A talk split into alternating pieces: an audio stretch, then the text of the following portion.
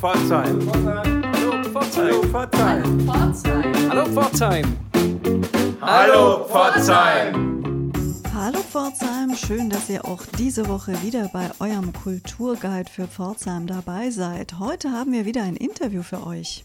Ja, heute haben wir Markus Weiß zu Besuch bei uns im Studium. Emma und Markus Weiß ist Vorstandsmitglied und Sprecher des Vorstandes des Vereins Kulturschaffer e.V. Die sind in Pforzheim sehr, sehr aktiv, haben am äh, Turnplatz ihr Kulturschafferbüro, das nennen sie Kulturpforte. Unter anderem berichtet er uns über das neue Stadtspiel, das er und einige seiner Mitstreiterinnen und Mitstreiter entwickelt haben. Seid gespannt.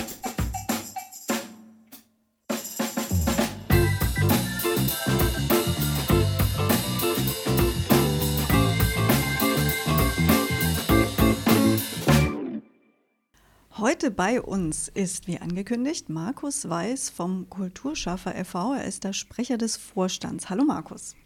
Hallo Anna, hallo Sebastian. Stell dich doch gerne unseren Hörerinnen und Hörern erstmal vor. Ich bin der Markus Weiß, Sprecher des Vorstandes des Kulturschaffer e.V., der 2018 gegründet worden ist, bin selber 44 Jahre alt und lebe seit circa 20 Jahren im Enzkreis, also direkt am Rande von Pforzheim und fühle mich hier zu Hause. Und engagierst dich im Verein Kulturschaffer e.V. Beschreib uns doch mal den Verein. Der Verein Kulturschaffer e.V. wurde 2018 mit 47 Gründungsmitgliedern im Theater gegründet. Das war eine Initiative vom äh, Thomas Münstermann, vom Intendanten des Theaters, der gemeinsam mit ganz vielen Menschen etwas machen möchte oder wollte. Und wir sind dann aufeinander getroffen und haben dann gesagt, das ist eine ganz tolle Idee und haben dann ganz viele Menschen dazu begeistert, da mitzumachen. Mittlerweile sind wir auf 100 Mitglieder angewachsen haben eine eigene Niederlassung, also ein äh, Kulturbüro direkt am Turnplatz, wo wir viele Projekte gemeinsam besprechen, starten, durchführen, in die Stadt hinausgehen, mit vielen Kooperationspartnern zusammen etwas gemeinsam machen und viele Menschen begeistern und das von der aktiven und von der passiven Seite her. Das heißt, bei uns kann man aktiv mitmachen, ob ganz kurz oder auch längerfristig.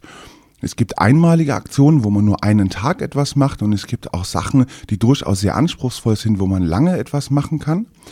Und Mhm. Und eins der letzten großen Projekte, wenn ich da dir ins Wort fallen darf, war ja die ähm, Oper Fidelio. Da habt ihr euch ja als Kulturschaffer am Bühnenbild auch beteiligt mit einigen Aktionen. Was habt ihr da genau gemacht? Ja, das ist eigentlich das, das, das Traurige. Das war ja mitten in der Corona-Pandemie. Und die ja immer noch läuft. Die, die immer noch läuft, also immer noch liegt die Kultur mehr oder weniger am Boden. Und wir wollten trotzdem etwas gemeinsam machen. Und da kam die Idee auf, dass die ganzen Menschen, die sonst äh, auch vom Kulturschaffer e.V. dargestellt und gespielt wären, ähm, dass wir äh, das mit Puppen machen. Und da gab es ja diesen äh, Künstler Fabian Fiola von der Hochschule, der diese Puppen äh, konzipiert und gestaltet hat. Und im Auftrag vom Theater Pforzheim hat dann der Kulturschaffer e.V um die 90 Puppen hergestellt, diese dann in äh, zahlreichen Workshops auf dem Waisenhausplatz oben eher mit ganz, ganz vielen Menschen gestaltet. Und durch diese vielen Menschen, die da mitgewirkt haben, hat man auch viele Meinungen und viele Emotionen mit in diese Oper reingebracht, weil auf diesen Puppen standen ja immer ähm, Werte. Und diese Werte symbolisierten ja immer einen politischen Gefangenen. Das wollte ich gerade sagen. Es ging ja tatsächlich für diejenigen, die die Aktion nicht verfolgt haben, auch äh, um, um das Anprangern, um das äh, Deutlichmachen von Menschenrechtsverletzungen und entsprechend wurden auch die Figuren, die Puppen gestaltet. Ja, es ging um äh, ganz viele Grundwerte, die wir absolut verinnerlicht haben, die aber keineswegs auf der Welt selbstverständlich sind. Und äh, gerade im Bereich der Kunst kann man da ganz deutlich darauf hinweisen. Und diese Oper Fidelio spielt ja in einem Staatsgefängnis und ähm, es sind ja ganz viele äh, Gefangene da drinnen und wir schauen zwar von außen diese Oper an, aber mit diesen Workshops, mit dieser Aktion kann man äh, auch die Bevölkerung in diesem Schaffensprozess mit eingliedern und kann das mit in das Bewusstsein der Bevölkerung mit hineinbringen. Und das war eine ganz tolle Aktion seitens des Theaters. Ja, und euer neuestes Baby sozusagen ist ja das Stadtspiel. Was ist das denn genau? Das Stadtspiel ist daraus entstanden, dass wir nicht äh, den Kopf in den Sand stecken wollten, ne?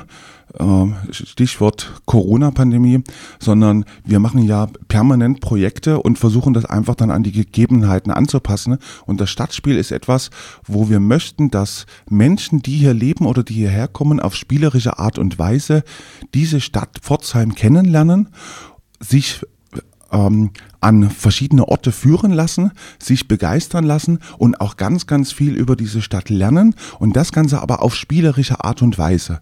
Momentan gibt es eine Version, das ist die Version für Kinder und Familien von sechs bis zwölf Jahren.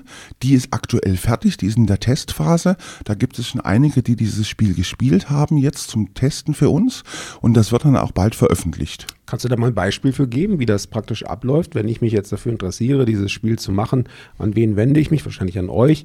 Und wie würde da der erste Schritt aussehen? Also das Stadtspiel selber äh, ist momentan eine reine Offline-Version. Das heißt, man braucht keine digitalen Medien dafür, keine ähm, Handys. Das ist wirklich für alle spielbar, äh, für Jung und Alt. Das ähm, findet man bei uns in der Kulturpforte am Turnplatz oder auch in der Stadtinformation. Da holt man sich das einfach ab und startet dann direkt an der Stadtinformation äh, mit dem Stadtspiel.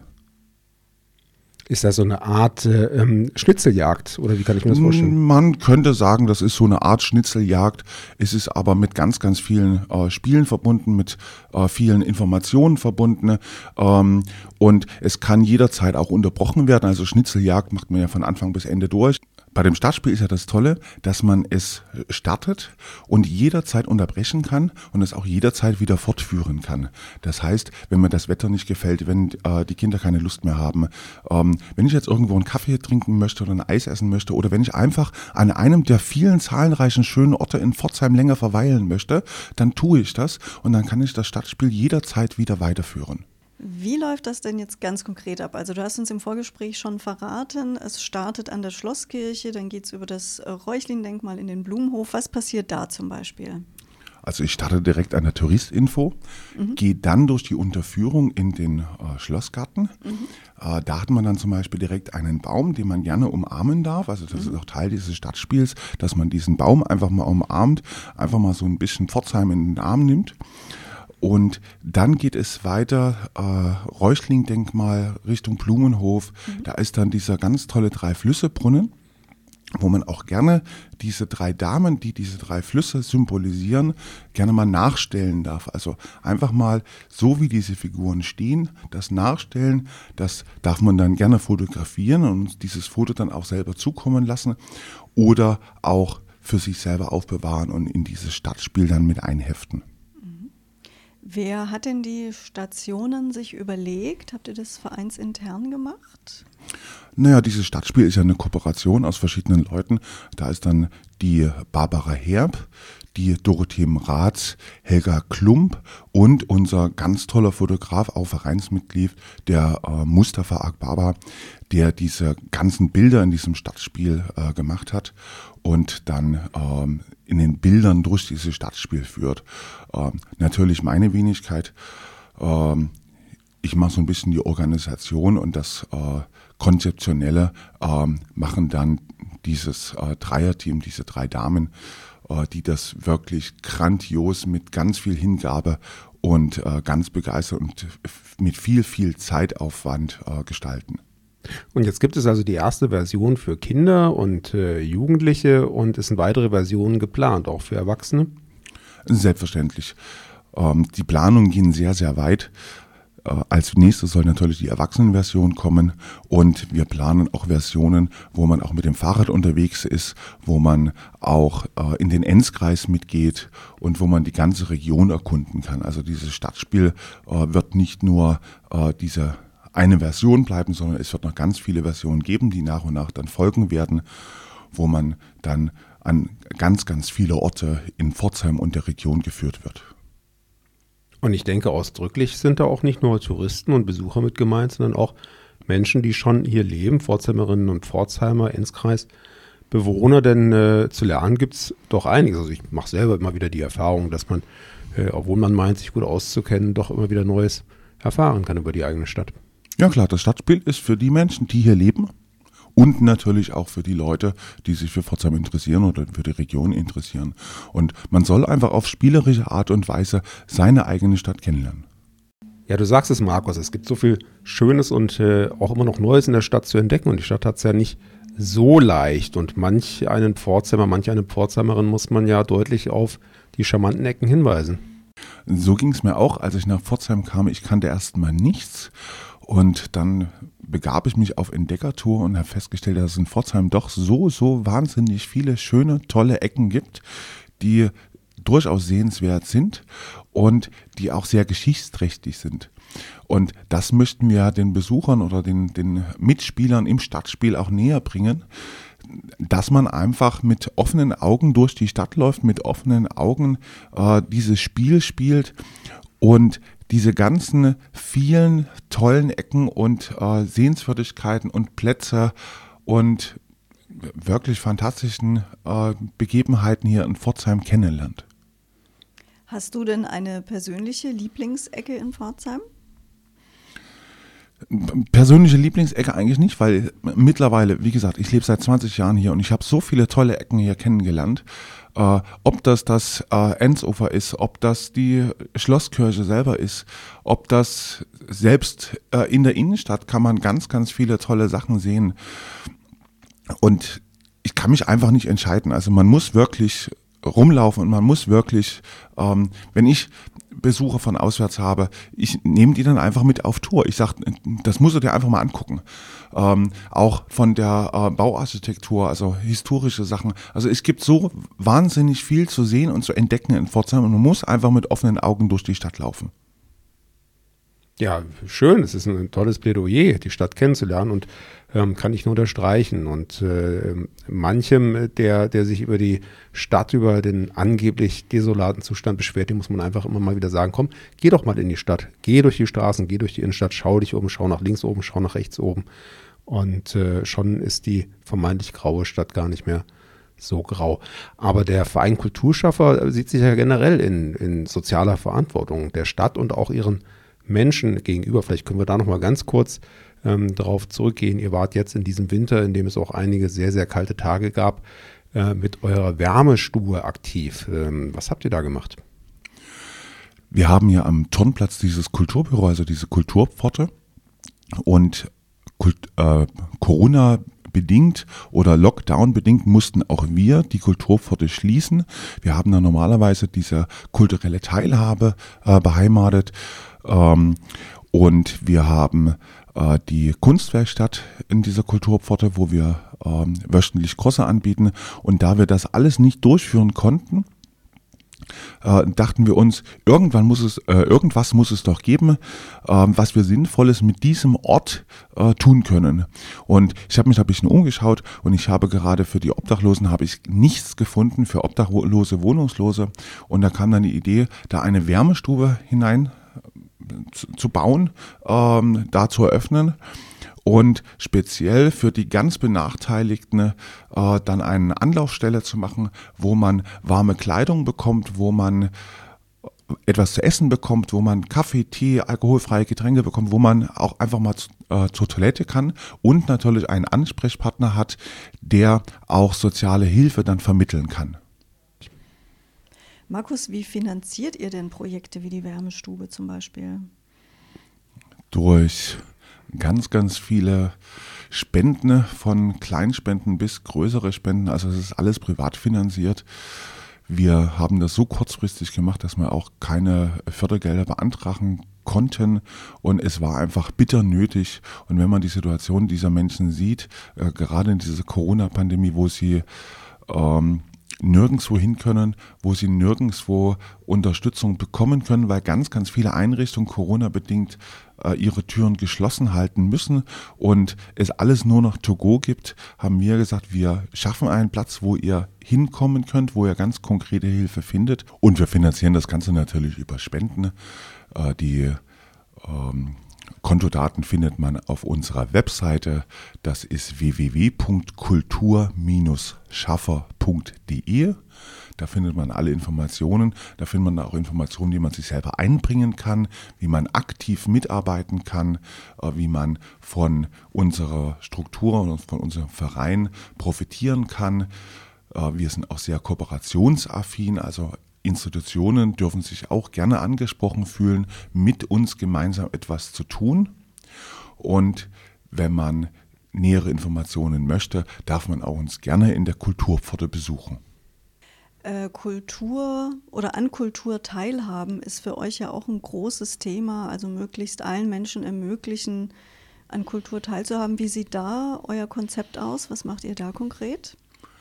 Wir möchten Personen in schwierigen Lebenssituationen ermöglichen, an Kunst und Kultur teilhaben zu können. Und das erreichen wir auf zwei verschiedenen Wegen. Einerseits durch Freikarten, wenn es einfach die finanzielle Lage nicht erlaubt, äh, sich das selber leisten zu können, dann gibt es von uns Freikarten äh, sogar jeweils zwei Freikarten, weil wir auch die sozialen Kontakte natürlich fördern möchten. Und dann kann man diese Veranstaltungen besuchen. Die Karten werden dann aktiv von uns vermittelt. Und Wer das möchte, der kommt zu uns oder zu einem unserer Sozialpartner, lässt sich dort registrieren und ist dann für ein Jahr bei uns im System.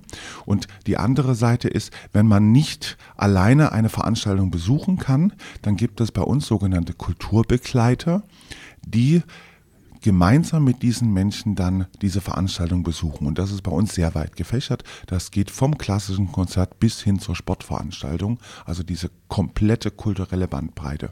Mhm, das ist jetzt natürlich ein Projekt, das eher in Nach-Corona-Zeiten wieder aktiviert werden wird, nehme ich an. Ja, das ist die Frage, wann wir wieder starten können mit diesen Teilhabeprojekten. Momentan liegt die Kultur am Boden. Äh, wir werden sehen, wie die Trümmer aussehen nach der Corona-Pandemie, äh, was da noch da ist und wann wir richtig mit der Teilhabe starten können. Aber ihr selbst, das haben wir jetzt gelernt, seid ja so breit aufgestellt, dass ihr die Zeit während der Pandemie jetzt auch gut nutzt mit der Wärmestube, mit euren sozialen Angeboten, mit dem Stadtspiel, das ja auch noch weiter ausgebaut werden wird. Und wir von Hallo Pforzheim werden das interessiert beobachten. Wir schauen, was ihr weiterhin macht, freuen uns, wenn ihr uns weiterhin auf dem Laufenden haltet und sind gespannt, was da alles noch so passieren werden wird. Wir bedanken uns heute, Markus, bei dir für das interessante Gespräch, wünschen dir alles, alles Gute. Tschüss.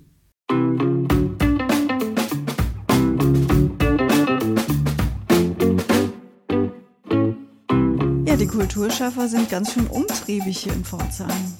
Ja, absolut, in der Tat. Und insbesondere auch im sozialen Bereich. Die ganze Kultur ist ja äh, mehr oder weniger ein soziales Engagement und auch die Wärmestube in den ganz, ganz kalten Tagen dieses Winters war ein ganz wichtiges Angebot für die Pforzheimerinnen und Pforzheimer, die gerade keine gut beheizten vier Wände haben. es bleibt zu hoffen, dass die ganz kalten Tage ja hinter uns liegen und der Frühling hier langsam seine zarten Bande ausstrahlt für uns. Ja, und dann bleibt für uns natürlich auch zu hoffen, dass früher oder später mal wieder ein paar Kulturveranstaltungen anzukündigen sind. Darüber würden wir uns sehr, sehr freuen und fordern euch natürlich auch auf, gerade in der Phase, wo alles so langsam wieder am, Wachen ist, am Erwachen ist. Meldet uns eure Veranstaltungen, damit wir sie hier ankündigen können. Wir können unsere Augen und Ohren ja nicht überall haben. So ist es. Also, wir sind auf eure Mithilfe angewiesen. Schickt uns eure Termine rein, wenn es wieder losgeht. Ansonsten wünschen wir euch eine wunderbare Kulturwoche. Bis nächste Woche sagen wir Tschüss und alles Gute. Euer Sebastian und Anna. Auf drei. Eins, zwei. Hallo, Hallo Pforzheim! Das war noch durcheinander.